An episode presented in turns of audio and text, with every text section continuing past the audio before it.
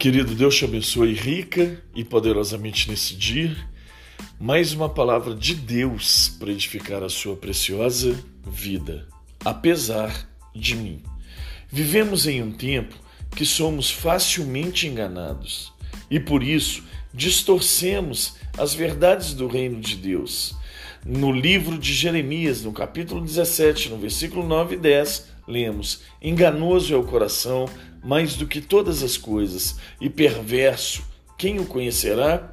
Eu, Senhor, esquadrinho o coração e provo os pensamentos, isso para dar a cada um segundo os seus caminhos e segundo o fruto das suas ações.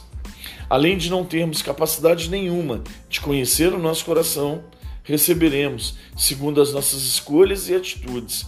Por isso, precisamos guardar o nosso coração. No livro de Provérbios, no capítulo 4, no versículo 23, lemos: Sobre tudo que se deve guardar, guarda, pois, o teu coração, porque dele procedem as fontes da vida. Existirão di diante de nós sempre duas opções: ou fazer do jeito que achamos que é certo, ou nos rendermos a Deus e fazermos da forma que Ele nos instrui a fazer. Temos uma visão altamente comercial sobre as coisas do reino. Contamos as almas que foram salvas. Perguntamos e nos importamos muito com a nossa performance, como se algo no reino dependesse de nós.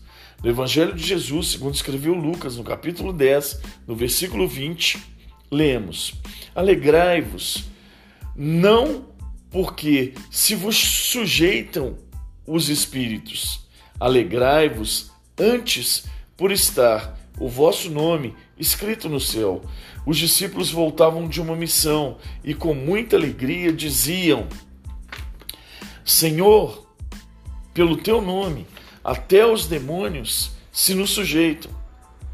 Nosso trabalho só começa depois que a graça de Deus é estabelecida no campo de batalha.